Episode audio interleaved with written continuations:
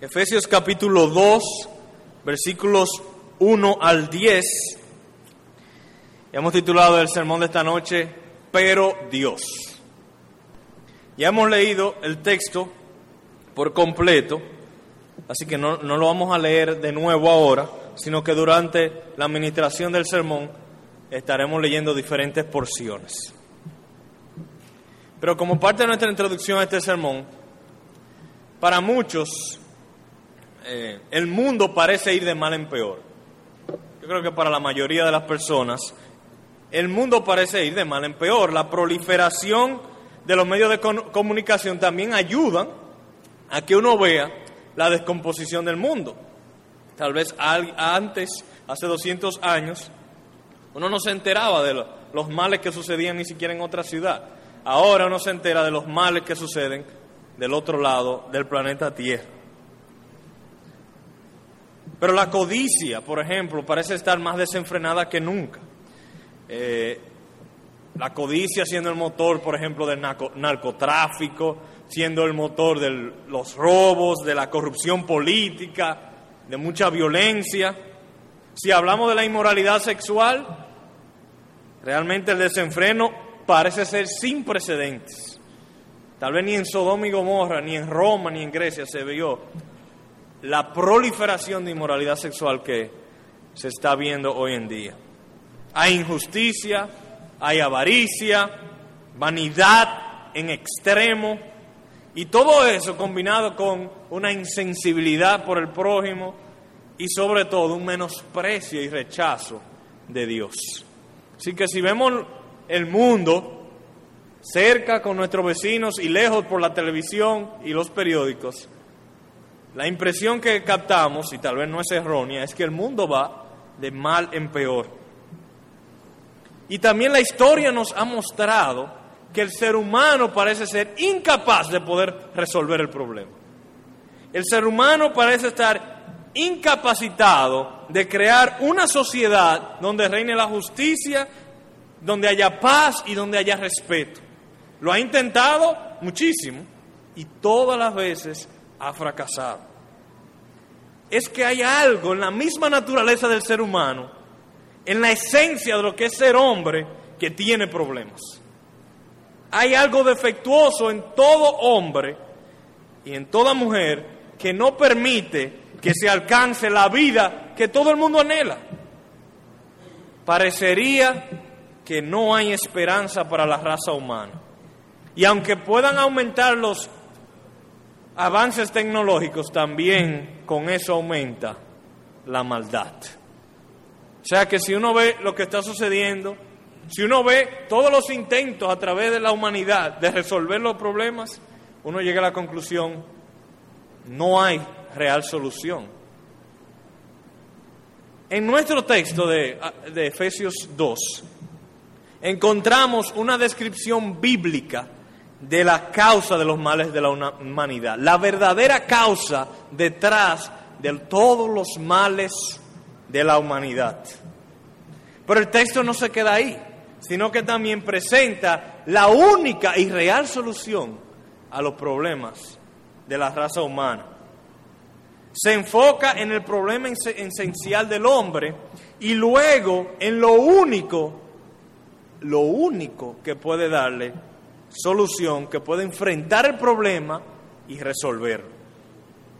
Entonces, antes de pasar al contenido de nuestro texto y analizar los diferentes párrafos o las diferentes oraciones y proposiciones de nuestro texto, quiero recordar y tratar de conectar este sermón con el hilo de pensamiento, ya que estamos en una serie. Vimos primero Efesios 1, del 1 al 14, toda bendición espiritual, las enormes bendiciones espirituales que Dios nos ha otorgado en Cristo. Esta mañana vimos cómo el apóstol Pablo ruega que nosotros veamos esas bendiciones espirituales, porque si vemos lo que somos, viviremos lo que somos. Hay que ver para ser. Y como se vio esta mañana, el, el apóstol ruega que se abran nuestros ojos para ver todo lo que Dios ha hecho y nuestro texto es parte de lo que Dios ha hecho. Dios ha hecho muchas cosas, como vimos, toda bendición espiritual, pero nuestro texto sigue desarrollando y abundando sobre las cosas que Dios ha hecho en la vida del creyente. Así que la superinmanente, supereminente grandeza del poder de Dios que resucitó a Jesús de entre los muertos, ese mismo poder opera en ciertas personas rescatándolos de una terrible condición natural. Ese mismo poder que resucitó a Cristo opera en ciertas personas rescatándolos de una terrible condición natural. Y eso nos lleva a nuestro primer encabezado, una terrible condición. Lo primero que el apóstol Pablo hace en los primeros versículos de este capítulo es darnos una descripción de la terrible condición del hombre. Y esta terrible condición no es particular para algunos tipos de hombres. O sea, no es que algunas tribus o algunas razas o algunos tipos de personas son los que él está describiendo aquí. No, él está describiendo a todo ser humano nacido en esta tierra. No está describiendo ciertas sociedades primitivas. No, todo hombre está incluido en esta descripción. ¿Y cuál es esta condición? Bueno, el, apóstol menciona tres cosas que describen la terrible condición en la que todo ser humano está. Dice el verso 1, y Él os dio vida a vosotros cuando estabais muertos en vuestros delitos y pecados. La condición de todo hombre y mujer es muerto en sus delitos y pecados. Y esto no es lenguaje figurado, esto no es una metáfora. No es que están como muertos, no, es que están muertos. Tú, si eres creyente, estabas muerto. Yo estaba muerto. Todos estábamos muertos en delitos y pecados. Y el asunto es cuando uno habla así, uno le puede hablar a, un, a una persona, por ejemplo, un incrédulo, si tú eres incrédulo, yo te puedo decir, tú estás muerto. O aún yo le puedo hablar a personas que son creyentes y decirle, tú estabas muerto. Como que uno diría, bueno, yo lo puedo tomar como una metáfora, pero muerto no, no estaba porque, mira, yo me muevo y yo caminaba aun cuando era impío y bebía y comía y, y entonces realmente yo como que no parecía muy muerto que digamos. Pero hay un aspecto, el cual es más importante que todos esos aspectos físicos, que es el aspecto espiritual. Todos los hombres tienen un alma, todos los hombres tienen un alma, y, y esa alma es eterna. Tú tienes un cuerpo, pero ese cuerpo no es para siempre. Un día tú vas a morir, pero aun cuando mueras físicamente, aun el día que tu cuerpo muera, tu alma sigue. Entonces, eso implica que si todos los cuerpos mueren, pero el alma sigue, el alma es eterna, la muerte del alma es peor que la muerte del cuerpo. Un cuerpo muere cuando cesa de funcionar, cuando tu cerebro deja de funcionar, tu corazón de latir, tus pulmones de comprimirse y de respirar, pero el alma, aun cuando eso sucede, sigue existiendo. Entonces, si aún después de la muerte del cuerpo el alma sigue existiendo en todo ser humano, ¿qué es la muerte del alma? ¿Qué es una persona muerta espiritualmente hablando? Bueno, así como el cuerpo muerto no ve, ni siente, ni escucha, ni se comunica, ni ama, Así un alma muerta no ve la gloria de Jesucristo, no escucha la voz de Dios, no siente su pecado, no tiene comunión con Dios, ni puede amar a Dios. O sea que así como un cuerpo físico muerto, un cadáver, no puede percibir el mundo físico que le rodea, un alma muerta espiritualmente no puede percibir el mundo espiritual que le rodea y que es tan real o aún más real que el mundo físico. Yo quiero que vayan conmigo a otro texto que es Romanos capítulo 8 para que veamos ciertas características de un alma muerta o de una persona que está espiritualmente muerta. Romanos 8. Vamos a ver, a ver los versículos 6 al 8. Recuerden que estoy hablando de, qué es un alma muerta y cuáles son las características de un alma muerta. Y decía que no es sensible, no puede percibir los asuntos espirituales. Y dice Romanos 8, 6 al 8, porque el ocuparse de la carne es muerte, pero el ocuparse del espíritu es vida y paz. Así que lo primero es, la muerte está relacionado con ocuparse de la carne. Verso 7, por cuanto los designios de la carne son enemistad contra Dios, porque no se sujetan a la ley de Dios, ni tampoco pueden. Y los que viven según la carne no pueden agradar a Dios. Así que una de las características principales de un alma, de una persona que está muerta espiritualmente hablando, es que no se sujeta a la ley de Dios, ni puede sujetarse a la ley de Dios. No solamente que no quiere, es que no puede. Una persona muerta espiritualmente puede pensar que está viva, pero la prueba real está en su sujeción a la ley de Dios.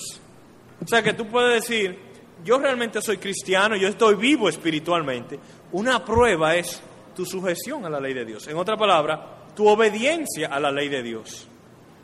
Si tú estás vivo espiritualmente, tú quieres y puedes sujetarte a la ley de Dios. Pero si tú estás muerto espiritualmente, ni quieres, y aun los momentos cuando quieras, no podrás sujetarte a la ley de Dios, no podrás obedecer a Dios.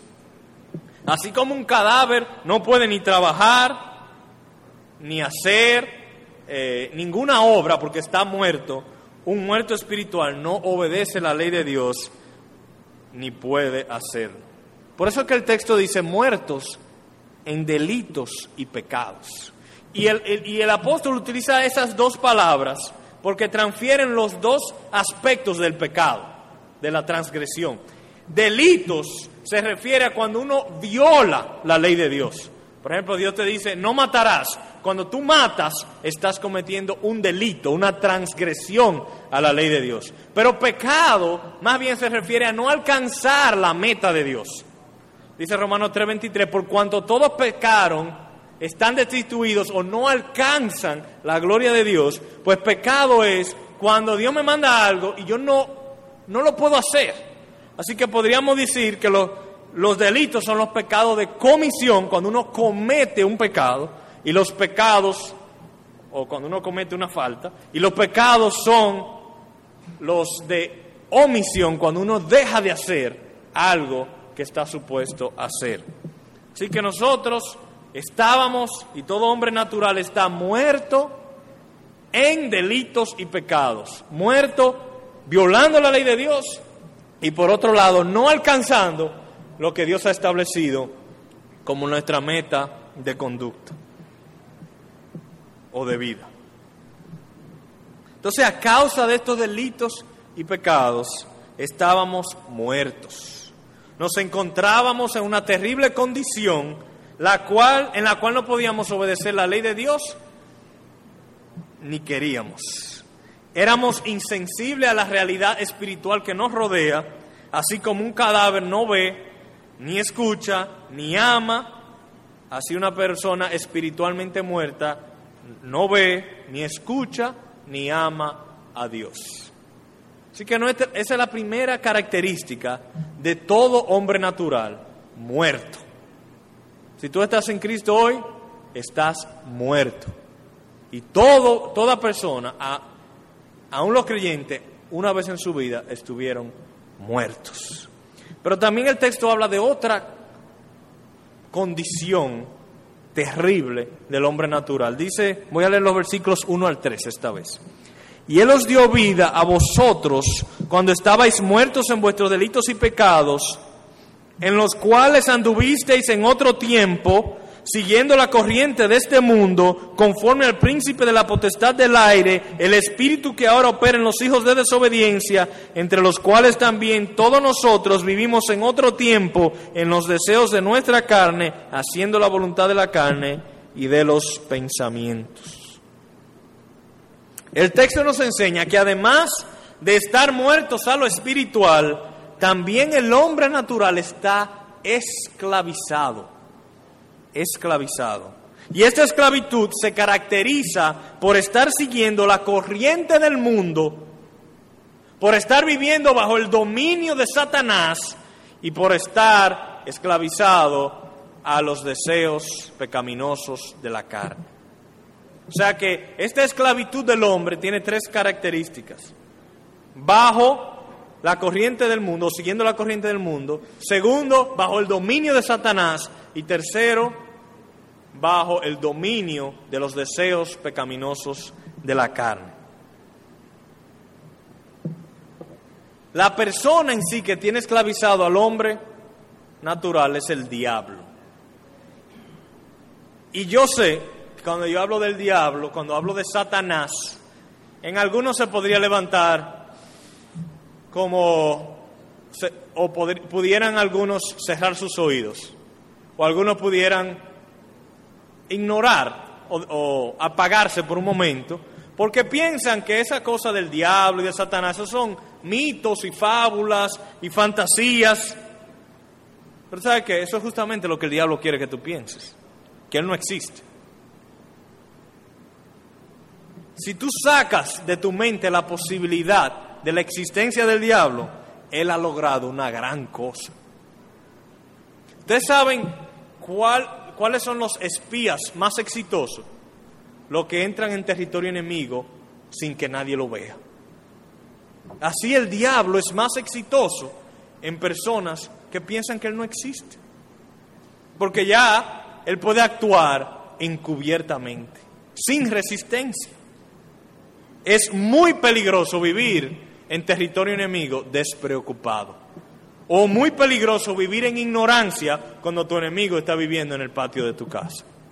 Así que, aunque tú pienses que no creer en el diablo o en Satanás es algo muy intelectual, resulta que es todo lo contrario. Te estás haciendo presa de uno de tus mayores enemigos.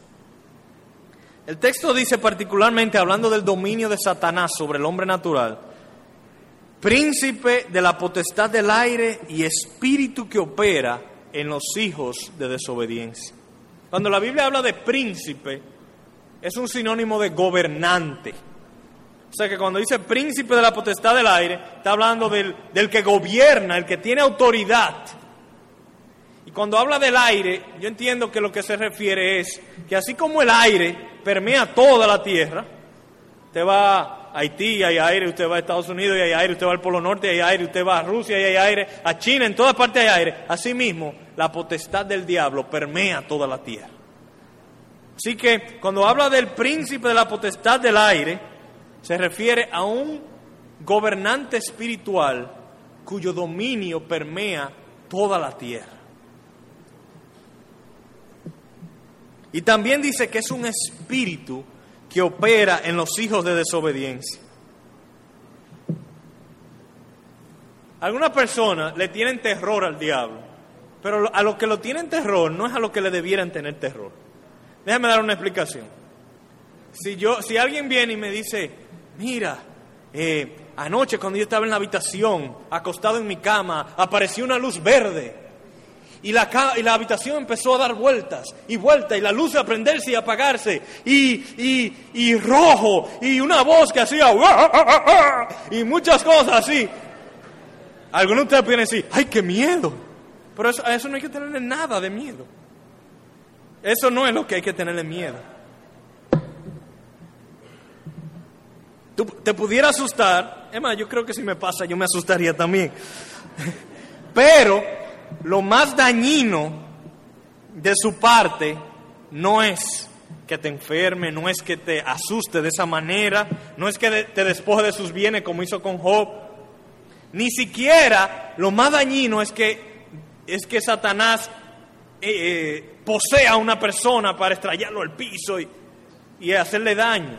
Su influencia más dañina, ¿tú sabes cuál es? Hacernos desobedecer, hijos de desobediencia. Hacernos pecar.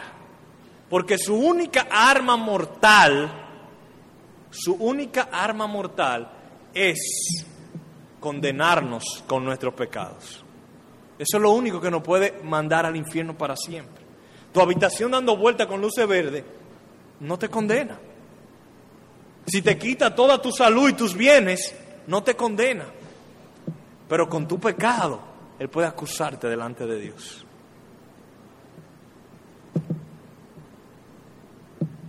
Entonces, como resultado del dominio de Satanás, el hombre vive siguiendo la corriente de este mundo y también dominado por sus deseos pecaminosos. Y eso de seguir la corriente de este mundo es otra manera de decir que la gente ni siquiera piensa lo que hace, sino que vive por lo que el mundo está diciendo o viviendo.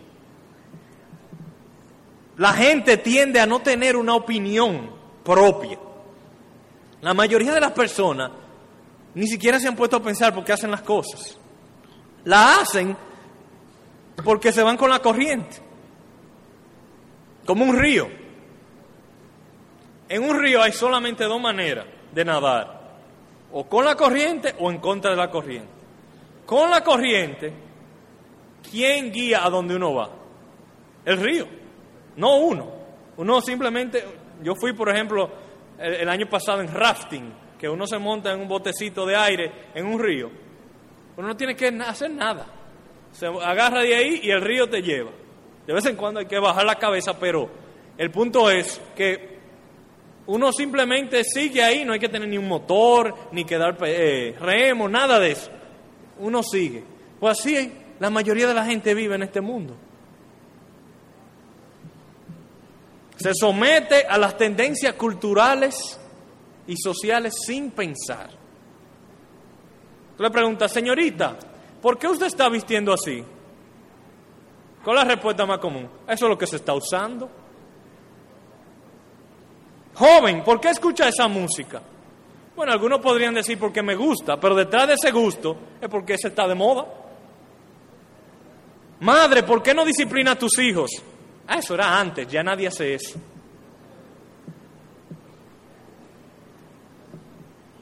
Jovencita, ¿por qué vives en fornicación con tu novio? Ah, no, eso era antes que había que llegar virgen al matrimonio, pero ya eso, ya eso, ya eso no es así. ¿Qué está mostrando eso? Yo sigo la corriente. Yo no pienso lo que hago, ni, ni considero por qué o no, no. Si, si todo el mundo lo está haciendo, yo, yo también lo hago.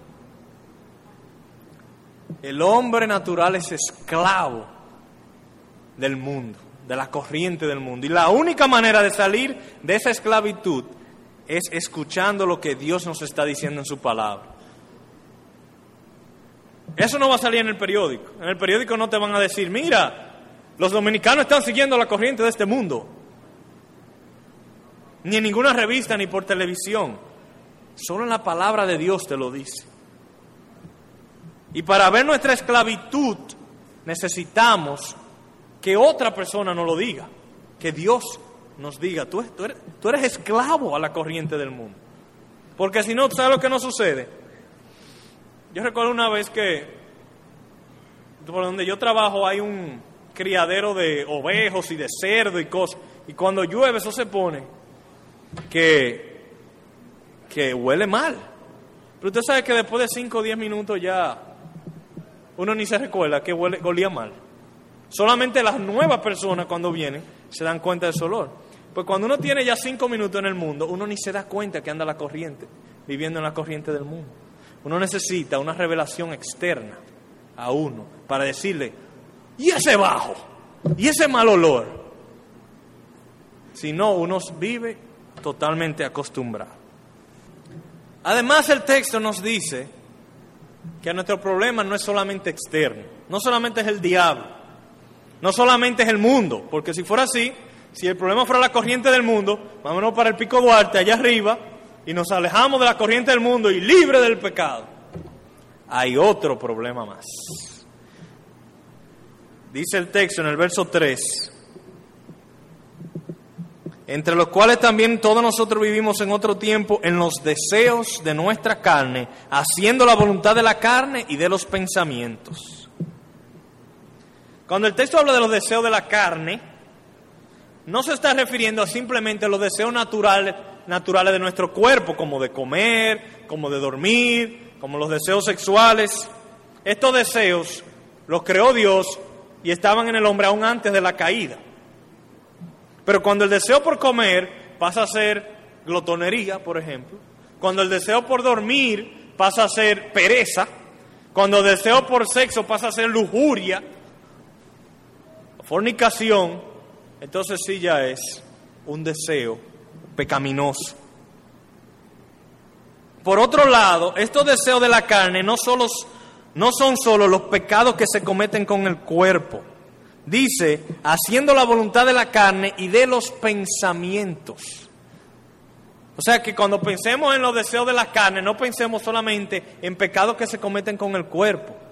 También se refiere directamente a pecados de la mente o del corazón, por ejemplo, como el orgullo, como la codicia, como el rechazo de la verdad, como la arrogancia. Eso también son deseos de la carne. Y algunos pueden hasta manifestarse en forma respetable. Hay algunas personas que por orgullo andan en moralidad. Hay otras personas que por codicia son trabajadores. Y sus malos deseos se disfrazan y parecen respetables. Mientras que en otros toma forma grosera y despreciable. Así que ese pecado secreto que solo tú conoces, aquello que te avergonzaría que otros supieran, pero que tú sigues cometiendo, a eso es lo que la Biblia se refiere cuando dice que eres esclavo de los deseos pecaminosos. Yo estoy seguro que ha habido momentos cuando tú dices, yo no quiero cometer esto más. Ya, esto no, no está bien. ¿Y qué sucede? ¡Boom! Otra vez y otra vez y otra vez. ¿Por qué?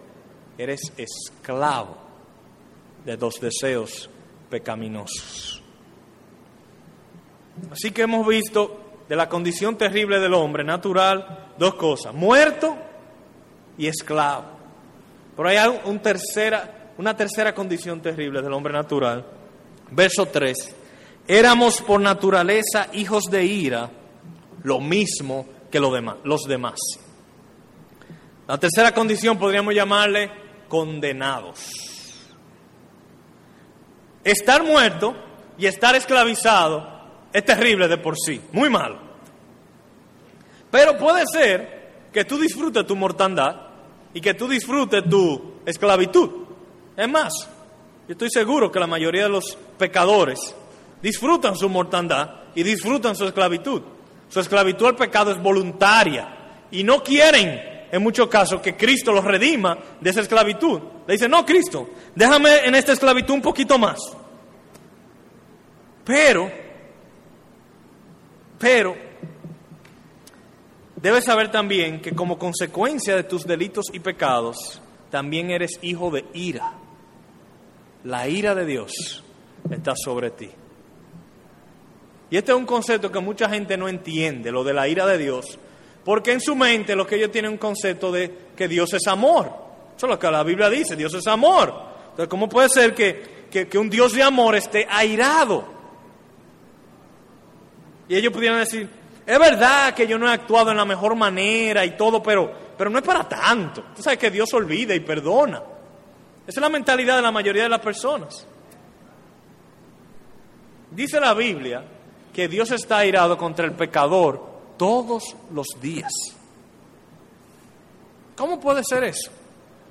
Bueno, Dios te hizo a ti para que tú lo amaras. Dios te hizo, como vimos la semana pasada, para que fueras santo y sin mancha delante de Él. Dios te hizo para que lo honraras con tus palabras, con tus hechos y con tus pensamientos. Dios te hizo para que vivieras para Él, pero ¿qué has hecho? Escuchas más al mundo que a Dios. Y con tus deseos y tus pensamientos y tus hechos menosprecias a Dios. Prefieres el placer de tus pecados que el placer de comunión con Dios. Es más, es tanto así que todo lo que suena a Dios, a ti te suena a aburrimiento y a poca importancia. Entonces, ¿qué debiera hacer Dios contigo? Si Él te hizo para una cosa y tú no estás funcionando para eso. Déjame darte una ilustración. Pálida, porque no hay manera de comparar el valor de Dios y nuestro menosprecio de Él, pero una ilustración. Vamos a decir que tú te pases 20 años de tu vida trabajando fuertemente, levantándote temprano, acostándote tarde y ahorrando poquito a poquito quincena tras quincena, para poder conseguir el dinero para comprar una casa. Y después de todo ese trabajo, tú compras la casa. La compras y te mudas. Y resulta que tú pagaste buen dinero por esa casa. Pero un día viene un aguacero y se derrumba la galería. Un día uno de tus niños brinca en el segundo piso y cae al primero, porque se hace un hoyo. Un día tú te apoyas de la pared y sigues y se cae la pared. Le das al inodoro y en lugar de bajar sube. Y todo, todo está dañado en la casa. ¿Qué es lo justo en esa situación? Decir, bueno, yo, yo tengo amor y yo voy a seguir viviendo en esta casa hasta que se debarate. No, ¿qué es lo justo? Tú vayas donde la gente que usted le compró la casa y decirle, devuélvame mi dinero o págueme para yo irme a otra casa. Eso es lo justo. Porque yo compré la casa para vivir en una casa segura. Es el propósito por el cual yo compré la casa. Y es justo que uno se enoje y sienta ira bajo esa condición. Pues es una pálida ilustración de lo que Dios siente. Él te creó para su gloria, para que tú andaras santo y sin mancha delante de Él, para que tú vivieras para Él, para que tú lo honraras y tú lo rechazas y lo menosprecias por los juguetes y los pecados de este mundo. ¿Qué es lo justo? Que ponga un reclamo y te condene. Entonces, si tú no estás viviendo para el propósito que Dios te creó, si estás menospreciando al ser que te lo ha dado todo, entonces lo justo es que Dios te condene. Ese es tu estado. Todo el enojo de Dios está colgando sobre ti y vendrá el día, si tú no te arrepientes, cuando le dirás a los montes que te cubran para tú no tener que enfrentar la ira de Dios. Así que todo hombre natural está en una terrible condición. Una terrible condición en la que nos encontrábamos y muchos todavía se encuentran. Muertos, que significa insensibles a la realidad espiritual, esclavizados voluntariamente siguiendo la corriente del mundo, sirviendo al diablo y viviendo en tus deseos pecaminosos. Y tercero, condenados, destinados a recibir la justa ira de Dios a causa de tu menosprecio de Él. Así que, ¿cuál es la condición del hombre? Terrible. Lo peor que uno se puede imaginar. Yo te aseguro que no hay una condición peor que tú te puedas ni siquiera imaginar que es. Pero gracias a Dios que el texto no termina ahí. Vamos a ver nuestro segundo encabezado. La sorprendente gracia de Dios. Estando el hombre en la peor situación imaginable, muerto, esclavizado y condenado, sin esperanza de una solución, sucede algo sorprendente, expresado en dos palabras cortas pero hermosas. ¿Cuáles son esas dos palabras? Pero Dios. Pero Dios. Estábamos muertos en el pecado, pero Dios nos dio vida.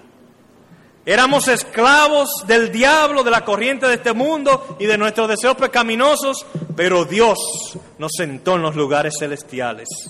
Estábamos condenados a recibir la ira de Dios por toda la eternidad en el infierno, pero Dios quiso mostrar en nosotros las abundantes riquezas de su gracia en Cristo Jesús.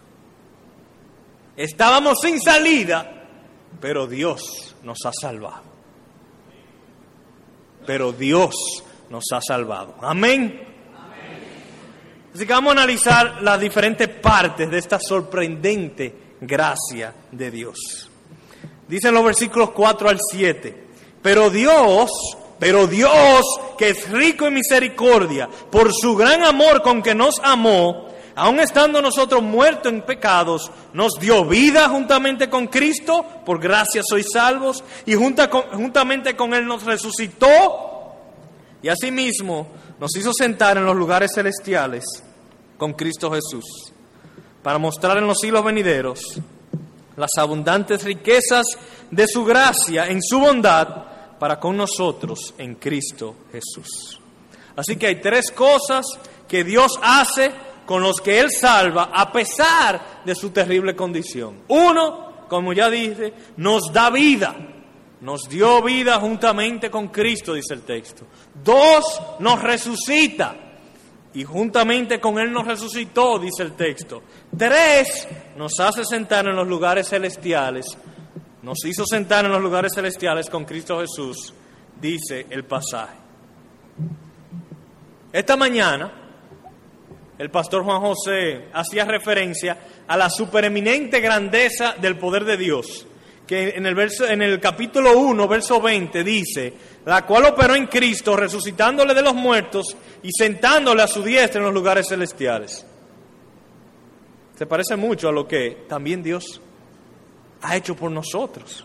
Recordarán que se enfatizaba esta mañana cómo ese poder está también a nuestra disposición. Bueno, en nuestro texto está claramente presentado. La supereminente grandeza del poder de Dios que resucitó a Cristo de entre los muertos y que lo sentó a la diestra de Dios, también es la misma que nos da vida, nos resucita y nos hace sentar en los lugares celestiales a la diestra de Cristo. ¿Cómo entonces actúa ese superpoder? Salvándonos, esa es la primera manera que actúa ese poder de Dios. Y al igual como vimos en el capítulo 1, la semana pasada, que todas las bendiciones espirituales son en Cristo, aparece muchísimas veces en el capítulo 1, esta sorprendente gracia de Dios es siempre en Cristo, en Cristo. Yo creo que el apóstol Pablo quiere estar muy, muy, muy, muy, pero muy seguro de que eso no se nos olvide. Noten lo que dice, nos dio vida juntamente con Cristo. Y juntamente con Él nos resucitó. Y asimismo nos hizo sentar en los lugares celestiales con Cristo también. Que no se te olvide, es con Cristo, en Cristo. Si yo le hago una pregunta, recuerden que el tema principal, decíamos la semana pasada, de la carta a los Efesios, la sociedad de Dios, la iglesia. Y estamos, primero vimos cuáles son las grandes bendiciones que Dios le ha otorgado a la iglesia. Luego esta mañana una oración de Pablo para que veamos esas grandes bendiciones. Hoy estamos viendo cómo Dios rescata a los miembros de su sociedad. Y si uno se hiciera la pregunta, ¿cuál es el distintivo fundamental de la sociedad de Dios? O en otra palabra, ¿qué vale la característica esencial de la iglesia? ¿Qué es lo más esencial de un cristiano? Hay muchas maneras realmente de contestar esa pregunta correctamente, pero yo diría que la respuesta esencial de qué es el distintivo fundamental de un miembro de la sociedad de Dios es su unión con Cristo. Que todo miembro de la sociedad de Dios está unido a Cristo. Por encima de sus creencias doctrinales, las cuales son muy importantes. por encima de sus normas morales, las cuales también tienen su importancia, por encima aún de su lealtad a Jesucristo, lo cual es indispensable, la cualidad más fundamental de la iglesia, la sociedad de Dios, es su unión con Cristo. Todo creyente está unido a Cristo. Por eso le viene todas las bendiciones, porque Cristo la compró y son de Él ahora. Pero si tú no estás unido a Cristo, todo lo demás no tiene sentido.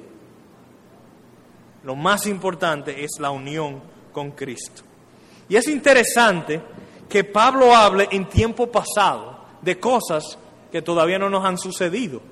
Dice, nos dio vida. Ok, eso, eso es ahora y se perfeccionará luego.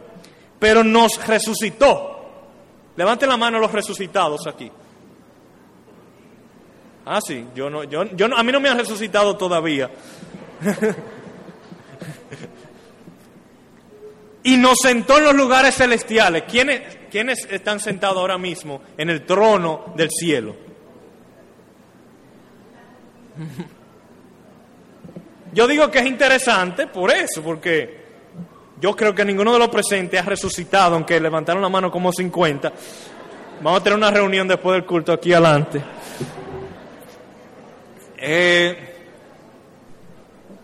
y tampoco ninguno de ustedes está sentado en los lugares celestiales, que yo sepa. Pero el apóstol habla en tiempo pasado, porque si tú estás unido a Cristo, lo que Él compró por ti está seguro. Para el ser humano, el tiempo pasado es lo único que está seguro, lo que pasó. Pero el futuro es incierto. Y por eso, cuando uno hace planes de negocio, mira, yo, yo voy a hacer este negocio, me voy a ganar 3 millones. Uno dice, ah, qué bien. Ahora, si, tú te dices, yo hice este negocio y me gané 3 millones, tú dices, ¿cómo? Pero si tú le hablas del futuro, como que uno, le da, uno no, no le presta mucha atención porque el futuro es incierto.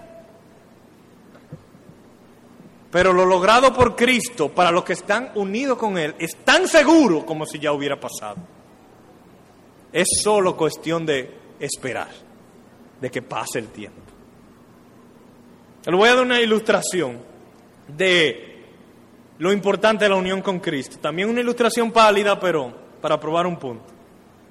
Ustedes saben que a veces a los presidentes los invitan a unos congresos, donde nada más están invitados los presidentes y su escolta o su, su equipo, cuatro o cinco personas. Vamos a decir que el presidente te invite a una de esas. Dice, José, ven conmigo que vamos al Congreso en, en Suiza, en Ginebra, y yo quiero que tú me acompañes. Y tú sabes que en eso sí tiene una seguridad terrible. Hay que enseñar de todo tipo de identificación y todas las huellas y todo. Vamos a decir que José llega al lugar solo. Llega a la puerta. Eh, por favor, déjeme entrar. ¿Cómo que le dejen entrar? ¿Y quién, quién es usted? Yo soy José. Lo siento. Váyase por ahí. Pero ¿qué tal si ahí mismo aparece el presidente y dice, él anda conmigo? Ah, él anda con usted. Pase. Pues eso es lo que hace Cristo. Tú tocas la puerta del cielo y te dice, ¿quién es usted? José. ¿Y? Entonces Cristo dice, ah, él anda conmigo y te dejan entrar. Ahora, ¿por qué Dios hace esto? ¿Por qué a gente muerta, que no quiere saber de él, sus enemigos, Dios le lo salva. Volvamos al verso 4. Pero Dios, que es rico en misericordia, por su gran amor con que nos amó. ¿De dónde proviene ese amor? ¿O cuándo empezó ese amor de Dios por los que Él salva? No fue cuando te salvó que empezó ese amor. Ese amor existía antes de tu salvación. Es la causa de tu salvación. Es la causa por la cual Cristo fue enviado a morir por ti. ¿Cuándo empezó? Como vimos la semana pasada, antes de la fundación del mundo, Él nos escogió. Ese es, esa elección de Dios es en amor. Dios ama a los suyos antes de la fundación del mundo. Y cuando los suyos se habían descarriado, cuando los suyos estaban muertos, esclavos y condenados, Dios no lo dejó que siguieran por ahí, sino que detuvo el proceso por su gran amor con que te amó. Y no te, salvió, no te salvó porque vio algo en ti. No te salvó ni siquiera porque Él vio que tú estabas interesado en Él. El punto del texto es todo lo contrario. Tú estabas muerto. Así como un muerto, no dicen, no dice, ayúdenme por favor que estoy aquí en la morgue. Así tampoco un muerto espiritual busca de Dios. No hay quien busque, dice la palabra. Y por eso, por eso es el paréntesis extraño en el verso 5. Pablo viene hablando muy fluido, dice, aun estando nosotros muertos en pecado, nos dio vida juntamente con Cristo. Interrumpe la oración con un paréntesis. Aunque lo va a decir más para adelante en tres o cuatro versículos, él habla otra vez de por gracia soy salvo, pero aquí interrumpe con un paréntesis, dice, por gracia sois salvos. En otra palabra, Pablo está diciendo, el que Dios te haya salvado cuando tú estabas muerto, eso es lo que significa gracia. Cuando tú no, no tenías nada atractivo, cuando tú no podías ni pedir ayuda, cuando tú no tenías nada que ofrecerle a Dios, cuando no, no, te sujetabas a la ley de Dios, ni podías sujetarte a la ley de Dios. Cuando eras esclavo del diablo, del mundo y de tus deseos, Dios actuó y te dio vida. Eso es gracia. Y si aún no eres creyente, y no estás seguro, pero le andas buscando, eso es un muy buen signo. Es posible que esa búsqueda de parte tuya sea el resultado de la gracia de Dios empezando a obrar en ti. Porque dice la Biblia que nadie lo busca. Nadie busca a Dios genuinamente a menos que Dios primero lo busque a Él. Así que si tú estás buscando a Dios, anímate no te detengas. Puede ser que Dios ya haya comenzado la obra de rescate en ti. No te rindas. Eso es muy buen signo. Luego el apóstol sigue en los versículos 7 y 9 hablando de que no es por obras, sino por gracia. Leo, para mostrar en los siglos venideros las abundantes riquezas de su gracia en su bondad para con nosotros en Cristo Jesús, porque por gracia sois salvos por medio de la fe, y esto no de vosotros, pues es don de Dios, no por obras, para que nadie se gloríe. El apóstol aquí es muy enfático en señalar que la salvación de Dios es por gracia y para mostrar las riquezas de su gracia. Y en el capítulo 1, si se recuerdan, la semana pasada habíamos visto el propósito supremo de todas esas bendiciones. ¿Quién se recordará aquí? Para alabanza de la gloria de su gracia. Y aquí sigue el mismo tema, el apóstol sigue diciendo, todo eso es por su gracia, para mostrar la riqueza de su gracia. Entonces la pregunta que uno se hace, ¿por qué está Dios tan interesado y tan empeñado en hacer que su gracia brille? ¿Por qué le interesa tanto a Dios hacer brillar su gracia? Le voy a dar dos razones. Pueden haber otras, pero nos vamos a limitar a dos ahora. Uno, porque Dios es celoso de su gloria.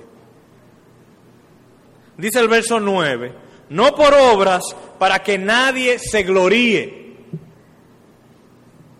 No por obras pudiéramos decir, para que solo Dios reciba la gloria y para que ningún hombre la reciba.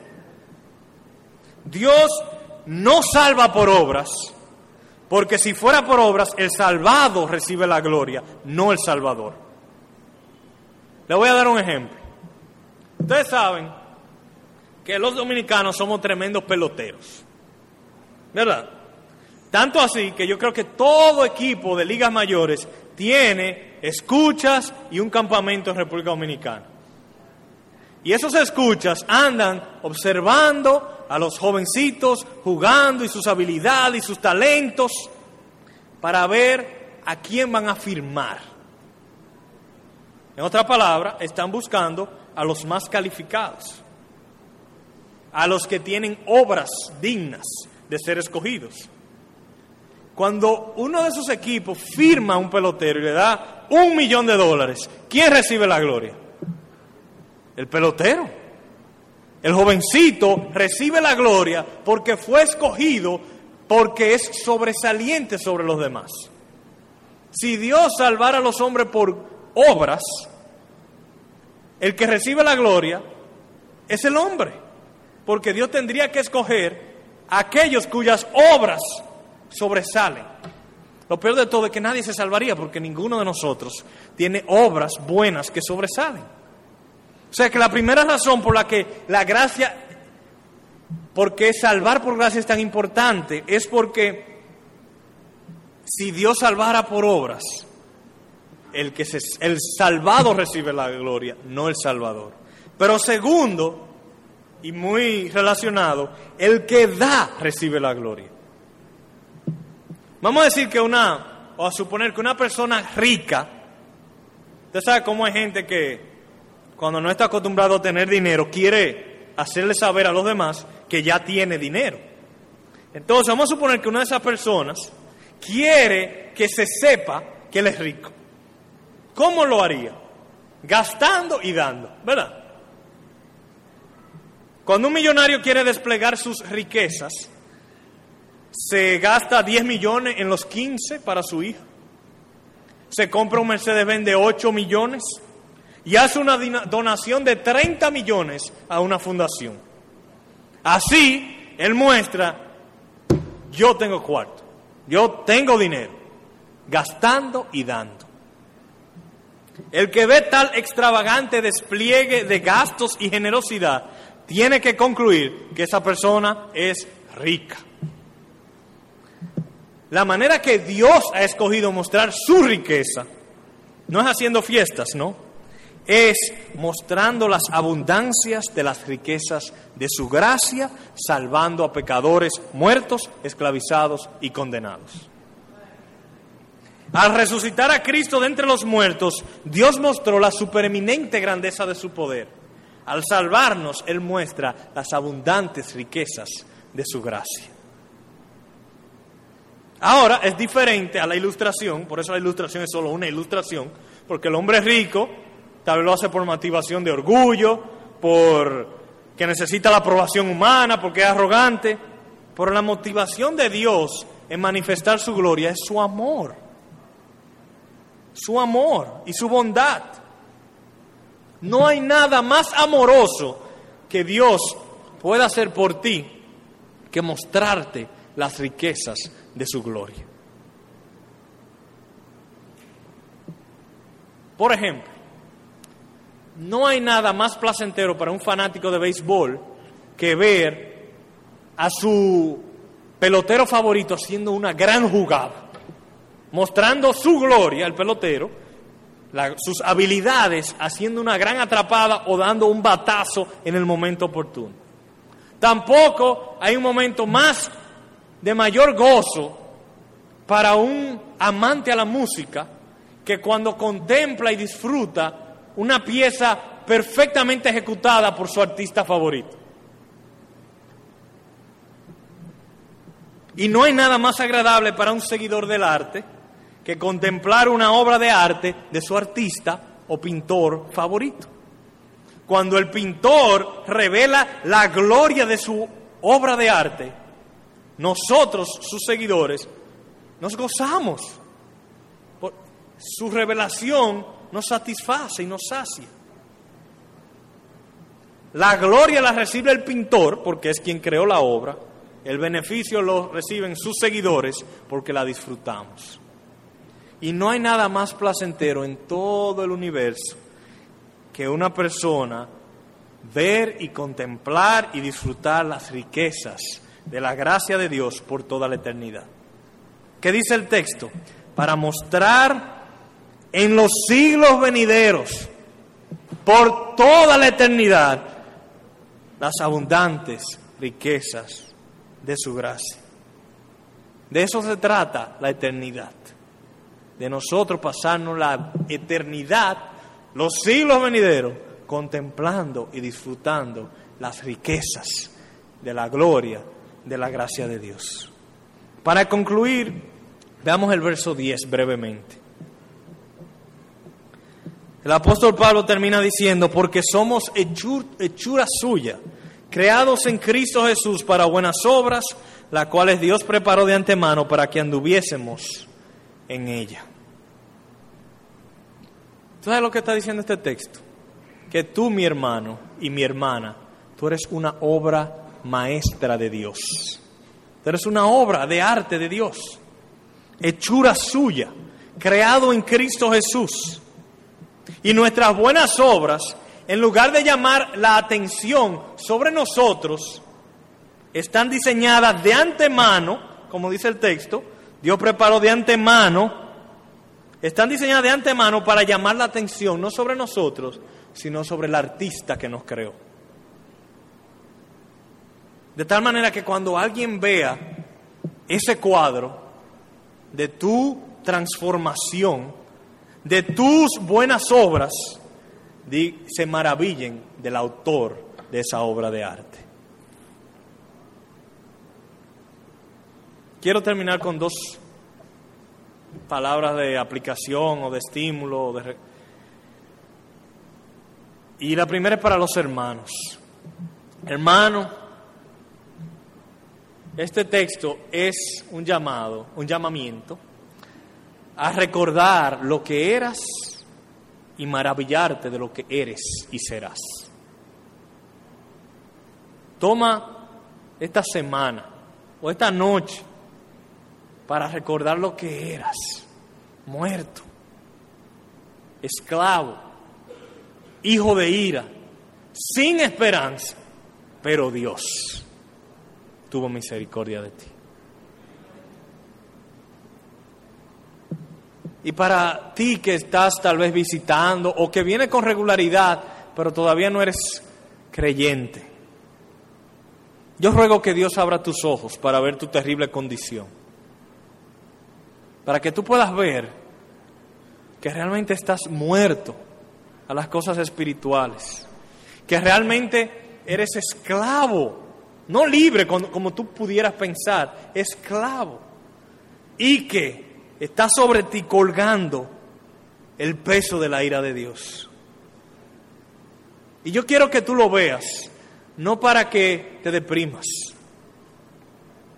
no para que te suicides. No para que pierdas la esperanza, sino para que corras al Salvador. Recuerda que todos los favores de Dios están en Cristo. En Cristo. Uno de los versículos que leímos dice, por gracia sois salvos por medio de la fe. Esa es la manera de unirse a Cristo. Tú quieres recibir todas esas bendiciones que están en Cristo, es por medio de la fe. Y tú preguntarás, ¿cómo, cómo, cómo funciona eso? Haces así. Y ahí mismo, donde tú estás sentado, no tienes que esperar ni siquiera que yo termine de hablar. Tú puedes decirle, Señor, yo estoy empezando a ver un poco de la terrible condición en la que me encuentro. Sigue abriendo los ojos, pero mientras tanto, sálvame, rescátame, úneme a tu Hijo Jesucristo. Y tú sabes qué, Él lo va a hacer. Te lo prometo con la autoridad de las Escrituras. Procura ahora mismo unirte a Cristo. Amén.